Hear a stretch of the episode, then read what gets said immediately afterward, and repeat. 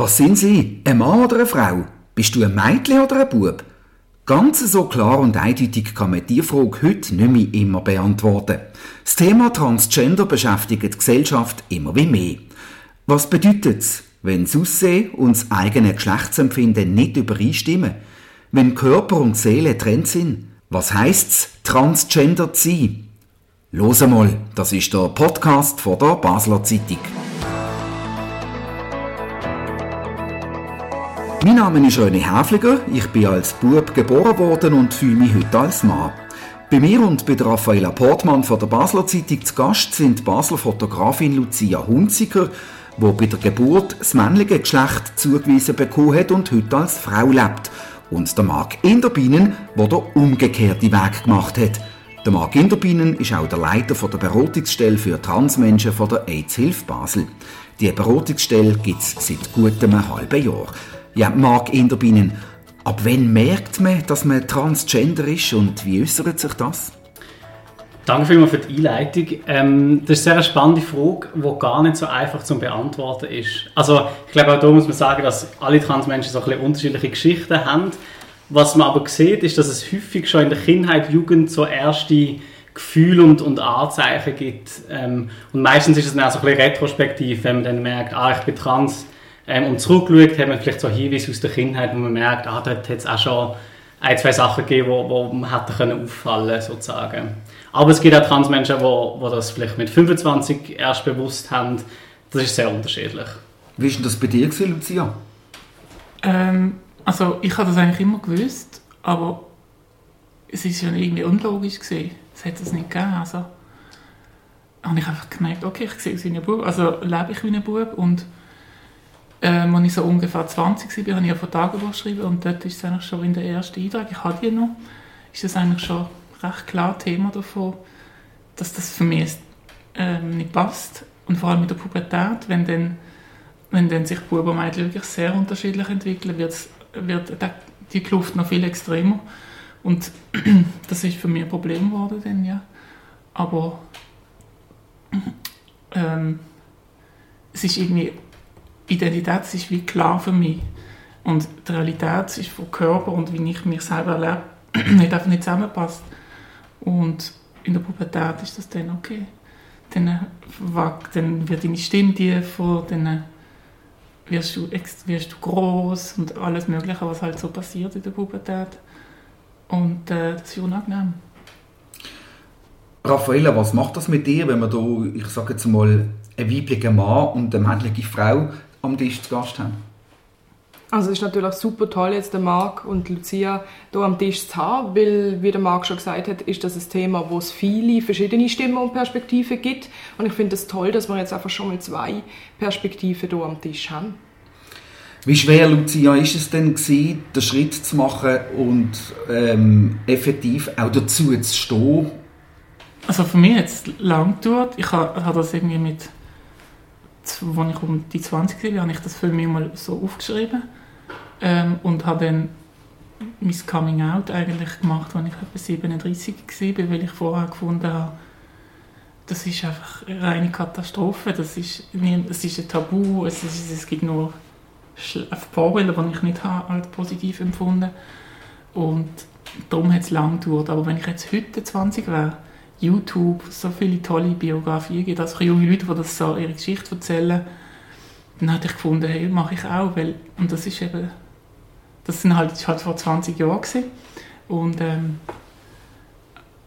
aber ich bin froh, dass ich es jetzt geschafft habe. Und für mich war es so ein auslösender Moment gewesen, dass ich, ähm, weil ich Fotografin bin und ich lese gerne Vanity Fair, das ist ein Magazin, und dort ist dann plötzlich mal so 16, 17, 2016, 17 Cover-Story von der Caitlyn Jenner, wo die einfach gesagt hat, so, ähm, call me Caitlyn, oder? Und dann habe ich gedacht, wow, das ist jetzt Mainstream, es ist, es ist okay und es ist stolz und selbstbewusst. Irgendwie, was mache ich eigentlich? Kann ich doch auch. Und irgendwie ist dann so das langsam in Gang, in Gang gekommen, dass ich gefunden habe, das könnte schon eine Option sein. Und seitdem fühle ich mich sehr wohl ähm, weil ich für mich viel zu große Angst also ich habe viel zu große Angst gehabt, dass sich nicht bewahrheitet haben.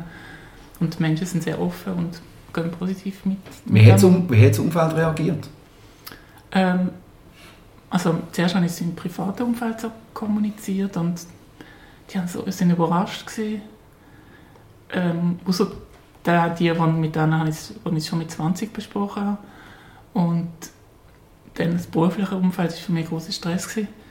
Ich habe dann so einen Coming-out-Film gemacht, dass es alle gerade aufs Mal wissen. Ich hatte richtig Angst, gehabt, aber den Leuten ist es eigentlich egal. Gewesen.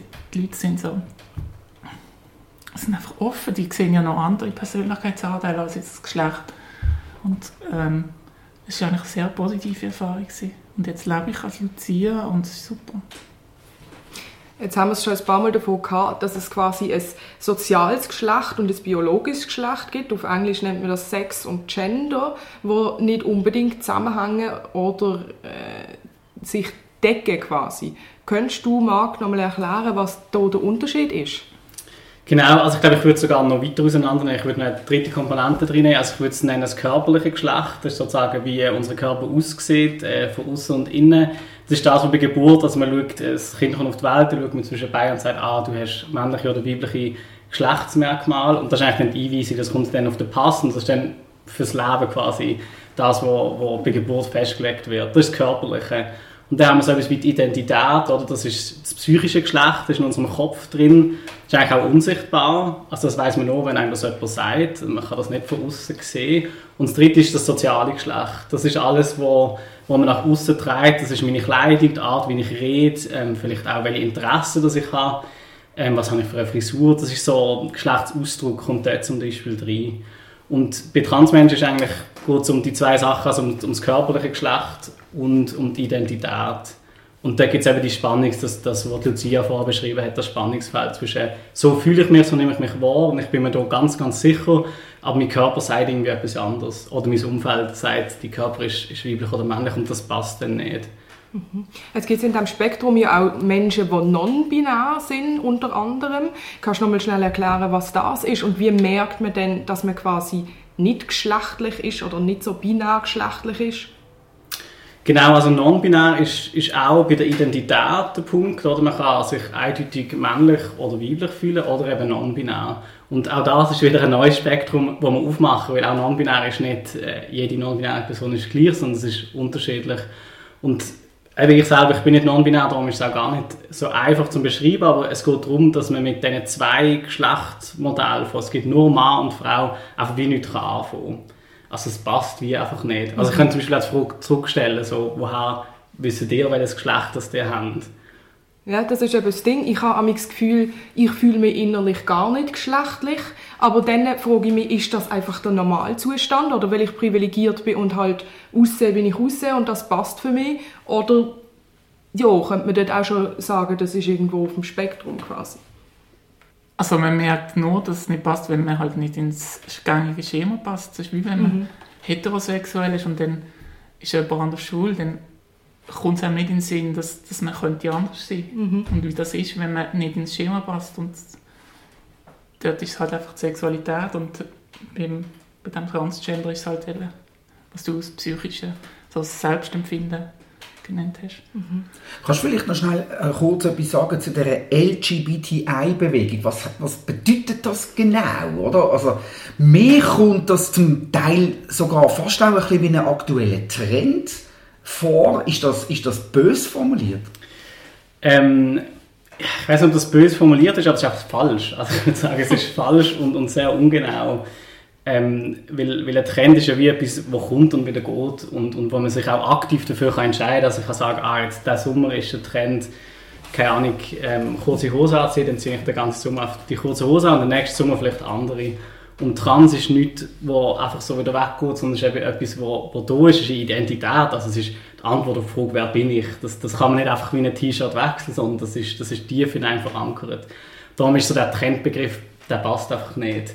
Und was man aber kann sagen ist, ich glaube, die Frage kommt daher, dass man einfach in einer Gesellschaft lebt, die ein bisschen offener ist. Also es ist auch das, was Lucia gesagt hat. Ähm, die Sichtbarkeit ist grösser. Oder? Es gibt mehr Transmenschen, die offen darüber reden, so wie jetzt wir hier auch. Ähm, Caitlyn Jenner, die sich geoutet hat. Es gibt irgendwie Elliot Page, berühmter Schauspieler, der sich kürzlich geoutet hat. Also man redet darüber und es gibt auch berühmte Leute, es gibt Vorbilder. Und ich glaube, das macht aus, dass sich vielleicht mehr Leute öffentlich dazu ja, stehen und, und sich outen. Aber Transmenschen hat es schon immer gegeben. Es ist mehr die Frage von, reden wir darüber oder nicht. Genau, und früher war es ja nur eine LG-Bewegung und dann ist es eine LGB-Bewegung und dann ist es eine LGBT-Bewegung und dann ist es eine LGBT. Können wir das vielleicht plus, ausdeutschen, was das alles also genau Lesbian und Gay, dann Bisexual und dann Trans und dann Queer und Plus. Das ist noch für, für alles andere noch, was auch noch eigentlich dazugehört. Also, wie soll ich sagen, die Bandbreite ist eigentlich immer da gewesen, aber es hat jetzt Stimmen für die Menschen, die eben nicht ins Cisgender-Ding hineinpassen. Wie groß ist der Anteil von der, von der Gesellschaft in der Schweiz? Ähm, das ist schwierig zum Zahlen so liefern, das ist nicht schwierig zum messen irgendwie, aber man sagt so 1 bis 3 Prozent von der Bevölkerung, die auf dem Trans-Spektrum ist. Also nicht LGBTQ, die ganze Community ist nur Trans. Und gibt es mehr Männer, die sich als Frau fühlen oder umgekehrt? Ähm, ich weiß nicht, ob die Formulierung so gut ist, also ich würde sagen, es sind einfach Frauen oder Männer. Mhm. Nicht fühlen wir, sondern mhm. das oder. Also es ist wie, so, wie es ist. Ähm, das weiß ich nicht. Ich kann jetzt nicht sagen, was ähm, ja. häufiger vorhanden ist. Was sind es denn für Menschen, die jetzt eure Beratungsstelle aufsuchen? In, in, in welchem Alter sind die? Ähm, das ist äh, eine spannende Frage. Also es ist, häufig ist es so um die 25. Also ist das Alter ist eigentlich, glaube ich, wie, wie du es vorher beschrieben hast, so bei dem Alter hast du für dich so ein bisschen herausgefunden. Ähm, und das ist ja das, was wir gesehen Also ich habe Jugendliche, die irgendwie 13, 14, 15, 16 sind und dann gibt es ein paar, die vielleicht so 50 Jahre alt sind, aber so um die 25 ist so das Hauptalter, würde ich sagen, so der Schnitt. Und häufig sind das Menschen, ähm, die kommen erst zu mir, nachdem sie schon lang, länger im Prozess sind. Also kommt jetzt niemand zu mir, der vor einer Woche sich zum ersten Mal gefragt hat, bin ich vielleicht trans, sondern häufig kommen Menschen zu mir, die das schon Jahre oder Monate überlegt haben und endlich mal mit jemandem darüber reden. Das ist häufig so der erste Ort, wo sie können einfach mal darüber reden und das muss dann auch nicht sein, dass man dann gerade irgendwie einen nächsten Schritt macht, aber einfach mal den Raum zu haben, um das können anschauen und herauszufinden, das ist ganz wichtig. Und ich merke, also es hat äh, einen riesigen Einfluss darauf, wenn man das mal darf aussprechen weil eben so die Angst im, im persönlichen Umfeld, das auszusprechen, ist halt nach wie vor groß. Man hat Angst vor Zurückweisung und dann ist es natürlich gut, wenn man so eine neutrale Fachperson hat, wo man einfach anonym kann das sagen und dann mal schauen, wo es angeht. Wir haben es vorher davon gehabt, über die Frage, ob jetzt das ganze Thema ein Trend ist. Und bei Trends ist es ja häufig so, dass das vor allem einen positiven Nutzen mit sich bringt oder Vorteil mit sich bringt. Beim Thema Trans ist ja das so, dass man auch viele Schwierigkeiten hat als Transperson noch im, im heutigen Umfeld in unserer Gesellschaft. Was sind denn das für Schwierigkeiten, mit denen man als Transmensch konfrontiert ist? Ähm, also es ist eigentlich eine Grundschwierigkeit, die man nie ganz lösen kann. Also wenn ich jetzt als, als Transforscher rede, dann bin ich halt groß und ich bin breit gebaut und das wird immer so bleiben. Also wie gehe ich mit dem um? Und dann gibt es einerseits so so Mental Health Issues, also dass man einfach halt, wenn man, Druck, wenn man das Problem hat, dass man dann je nachdem auch psychische Probleme kann davor tragen kann, nur schon wegen dem. Also so Angststörungen oder Depressionen oder whatever. Und dann, äh, wenn man, die, wenn man sagt, okay, ich will transitionieren, das heißt, dann geht man auch medizinische Risiken ein, wenn man, wie in meinem Fall jetzt, da kann man Hormone dann kann man äh, Laserhaarentfernung machen, man kann operative Sachen machen. Und das ist auch schmerzvoll, aber insgesamt ist es sehr wichtig und sehr positiv, jetzt zumindest aus meiner Erfahrung, dass man das machen kann, dass es angeboten wird und auch mehr oder weniger, also mehr und mehr auch von der Krankenkasse gezahlt wird. Weil ich denke, insgesamt ist das für die Gesellschaft günstiger, wenn man, wenn man eben so Transitionen möglich macht und es auch möglichst einfach macht, weil dann sind Menschen glücklicher und haben einfach weniger persönliche und weniger soziale Probleme. Das ist für alle eigentlich ein Benefit. Und für die, die nicht trans sind, also das, ähm, ist das ja keine Bedrohung. Also man macht ja niemandem weh. Und ähm, darum finde ich, das, find ich das gut, dass es die Möglichkeit gibt. Voll, ich würde sogar, wenn ich darauf anhängen würde ich sogar noch weitergehen und, und sagen, wir machen nicht nur niemandem weh, ähm, sondern wir sind auch, vielleicht hil hilft sogar, dass es Transmenschen gibt, um allgemein die Geschlechterrolle, so das Binäre von Mann und Frau ein bisschen auch aufzubrechen und zu zeigen, es gibt mehr Möglichkeiten, um sein Geschlecht in Ausdruck bringen und vielleicht können dann auch mal Männer quasi sich schminken oder irgendwie die Nägel lackieren und es ist okay. Ähm, also ich glaube, das ist nicht nur für Transmenschen schön, dass es irgendwie mehr die Möglichkeit gibt, sondern auch für Cis-Menschen, also Menschen, die nicht, nicht trans sind, dass sich so die Geschlechterrolle ein bisschen, ein bisschen auflösen oder einfach ein bisschen breiter werden. Wie fortschrittlich ist die Schweiz ähm, in der Akzeptanz von dieser Thematik, vielleicht auch im Vergleich mit anderen Ländern? Also es kommt darauf an, auf, welche Ebene das es schaut. Ähm, gerade so gesetzlich sind wir ähm, noch nicht mega weit. Also im europäischen Vergleich zum Beispiel, es gibt in der Schweiz nur die Möglichkeit, einen Geschlechtseintrag auf männlich und weiblich zu machen. In Deutschland und Österreich gibt es mehr Möglichkeiten. Es gibt eine dritte Option. In Österreich gibt es sogar sechs Optionen. Ähm, also es ist etwas, wo zum Beispiel non-binäre Menschen sich halt einfach nicht, nicht können, äh, identifizieren damit. Ähm, das ist so das eine und auch in Sachen Diskriminierung sind wir leider noch nicht so am Punkt, wo, wo alles gut ist und alle nett sind. Es kommt immer einmal im Jahr kommt so ein Forschungsreport äh, raus, wie es der Community, der LGBTQI-Plus-Community in der Schweiz geht. Und erst von 2021 sind es wirklich zum Teil noch krasse Zahlen, dass irgendwie ich habe es gerade vorher nochmal angeschaut, irgendwie 70% der befragten Transmenschen haben erlebt, dass sie nicht ernst genommen worden sind in, in ihrem Transsein, dass die Leute gesagt haben, ah, das kann nicht sein oder so. Ähm, und irgendwie 15% haben gesagt, sie sind körperlich angegriffen worden im öffentlichen Raum. Und das sind Zahlen, die, die ich nach wie vor erschreckend finde und ich finde, äh, das müsste nicht sein. So. Ich glaube, wir könnten dort noch einiges vorwärts machen. Also zum Beispiel, wenn jetzt, wenn jetzt Eltern zulassen und das Kind kommt zu ihnen und sagt, es würde lieber zum Beispiel Mädchenkleider anziehen oder fühlt sich nicht wohl als das Geschlecht, das es zugewiesen bekommen hat. Wie gehen denn Eltern optimal mit dem um, eurer Meinung nach? Ich würde sagen, sie soll es einfach ernst nehmen und das einfach mal anhören und mit, miteinander reden und dann ähm, bevor man auch irgendwie sagt, man geht zum Arzt, also, dass man einfach mal sagt, wieso ist das so und ist das, ist das schon immer so gesehen und wie stellst du dir das vor? Also ähm, dass man einfach mal ernst genommen wird, das ist mal das A und das O. Und das ist dann nicht etwas, das dann nach einer Woche wieder weggeht, sondern das ist etwas, wo Identität ist, das ist, das ist inhärent in der Persönlichkeit und darum stellt sich das dann auch aus mit der Zeit, ob das etwas ist, wo, wo längerfristig ähm, das Problem ist, respektive wo man eine Lösung muss suchen muss. Und dann kann man natürlich auch medizinische Hilfe in Anspruch nehmen, aber Du weißt vielleicht du mehr, wie, wie das macht bei eurer Beratungsstelle. Ja, also ich glaube, du hast eigentlich das Wichtigste schon gesagt. Ich glaube, einfach mal das annehmen und, und ernst nehmen und zulassen ist ganz wichtig. Weil dann hat man mal den Raum als Kind oder jugendliche Person, um das mal anzuschauen. Wie werden das? Kann man vielleicht mal mit Kleidern ausprobieren, vielleicht mit Haar spielen. Da geht ja noch nicht, das ist ja noch nicht körperliche, medizinische Sachen, sondern es ist mal gegen aussen. Und dann sieht man, also dann sieht man recht schnell, vielleicht nach einem halben Jahr, ah, ist jetzt das toll gewesen, wie hat sich das angefühlt, will man das weitermachen, will man das nicht weitermachen. Also ich finde, da können wir ein bisschen flexibler werden, so ein bisschen ausprobieren und da geht die Welt noch nicht unter. So. Eine Beratungsstelle gibt es seit gut einem halben Jahr. Ähm, kommen da immer wie mehr, haben immer wie mehr Zulaufzuspruch oder, oder wie muss man sich das vorstellen? Wie, viel, wie viele Leute kommen zu euch? Ähm, ja, es ist tatsächlich so, dass am Anfang, wir haben vor einem halben Jahr angefangen, am Anfang hat es ein bisschen Anlaufzeit gebraucht, bis sich das umgesprochen hat und ein bisschen etabliert hat. Ähm, und wir haben mittlerweile auch das Angebot schon ein bisschen ausbauen weil einfach so viele Anfragen da sind. Ähm, und ja, also ich habe jetzt, die Statistik sind wir so, wir haben so 150 Beratungen gemacht bis jetzt. Äh, und es sind Beratungen per Mail, per Telefon, persönliche Gespräche. Also es ist doch einiges. Ähm, und es ist zum Teil auch eben wirklich sehr entscheidend gewesen, können dort anzukommen. Also ich habe schon sehr ähm, berührende Momente gehabt, wo Leute einfach wahnsinnig dankbar sind, dass sie mal haben dürfen dort ankommen.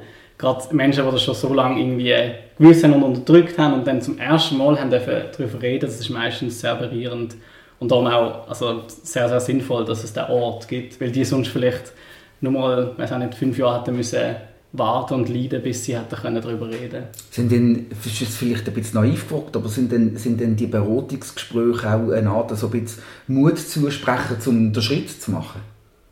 Nein, ich denke nicht. Ich meine, es braucht ja mega wenig, da zu gehen. Also es ist jetzt nicht einfach so, wie man ins Kino geht, wenn man Lust hat, irgendetwas zu erleben. Sondern es besteht basically aus einem Leidensdruck. Und dann holt man sich Hilfe und das ist einfach mal so eine erste Anlaufstelle. Und ähm, das ist vielleicht auch ein Missverständnis, dass wenn man sagt, trans ist ein Trend, ja.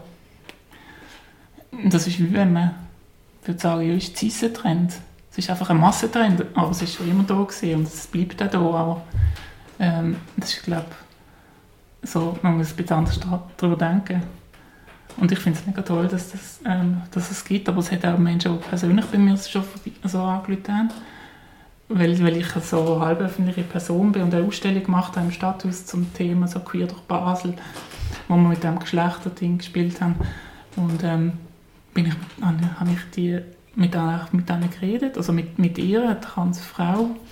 Und, und jetzt schreiben wir ab und zu und jetzt haben wir uns wieder getroffen und jetzt hat sie erst Schritt gemacht und mega, also es ist eine richtig schöne Geschichte, das mitzuerleben und ähm, die ist jetzt etwa 50 oder so und ähm, da hat es die Beratungsstelle noch nicht gegeben. Vielleicht ist sie wegen dem zu mir gekommen, keine Ahnung. Wie finanziert sich die Beratungsstelle? Ähm, eben, es ist von der AIDS bei der Basel gedreht ähm, und im Moment ist es noch so ein bisschen aus der Töpfe von der AIDS selber, also aus, aus, aus, Rücklagen, aber es ist natürlich der Plan, dass das in Verhandlungen, also das vom Kanton Basel-Stadt und Basel-Land mitgetragen wird. So wie die AIDS allgemein das normale, also das andere Testangebot äh, von der AIDS wird von den Kantonen finanziert und so sollte eigentlich auch die Transberatungsstelle langfristig finanziert werden. Das und Spendengeld natürlich. Was ich mich schon lange zu dem Thema frage, ist, momentan ist es ja doch noch so, dass Transmenschen sich extrem quasi anpassen, um von der Gesellschaft als das akzeptiert oder gesehen werden, wo sie sind. Ist das langfristig, sehen ihr das so, dass die Gesellschaft sich auch ein Stück weit ändern muss und nicht immer die ähm, Transmenschen oder auch der Körper der Transmenschen? Absolut, ja. Also es hat sich jetzt zum Beispiel schon vieles geändert. Also vor sagen wir mal, zehn Jahren, bin ich sicher, ob es genau stimmt, hat man, wenn man ähm, wollen, wollen, also Geschlechtseintrag ändern dann haben wir eine geschlechtsangleichende Operation hinter sich haben. Und die Voraussetzung ist jetzt weggefallen und das ist eigentlich positiv, weil das, das ist einfach äh, ein Eingriff in die körperliche Unversehrtheit, wo man ähm, nicht rechtfertigen kann, finde ich. Und da, so Schritte in die Richtung sind eigentlich positiv und ja, das ist so. Reden wir doch abschließend vielleicht über eure Wünsche, was sich noch verbessern soll, was sich noch ändern soll, Wünsche an A, die Gesellschaft und B, auch die Politik. Ja, also ich glaube, das ist schon ein bisschen angesprochen worden jetzt. Ähm, ich würde mir wünschen, dass wir alle, also unabhängig davon, ob man jetzt LGBTQ ist oder nicht, dass man einfach als Gesellschaft nett ist zueinander und, und respektvoll miteinander umgeht. Egal wie jemand aussieht, dass man dann nicht irgendwie muss, äh, diskriminierend sein wegen dem. Ich glaube, ich würde mir wünschen, dass wir da eben Geschlechter ein bisschen breiter sehen und ein bisschen mehr Spielraum haben, dass nicht alle Männer und alle Frauen genau gleich aussehen, sondern dass man da einfach individuell das können anschauen können. Das würde ich mir wünschen, also für die Gesellschaft. Und ich glaube, für die Politik würde ich mir natürlich wünschen, dass wir mehr äh, so Anlaufstellen haben, dass wir mehr die Möglichkeit haben, eben so Geschlechtseintrag, noch mehr Optionen als nur Mann und Frau, um non-binäre Menschen ähm, zu inkludieren. Ähm, genau. Und ich glaube, was, was sich eben auch zeigt, ist so, äh, ich bin Psychologe und, und was sich zeigt, ist auch, dass zum Beispiel in, in so einer Ausbildung, dass dort auch das Thema dann zu wenig, zu kurz kommt und es darum zu wenig Fachpersonen gibt, die Ahnung haben von dem Thema. Also ich glaube, das ist auch etwas, wo wir noch daran arbeiten können.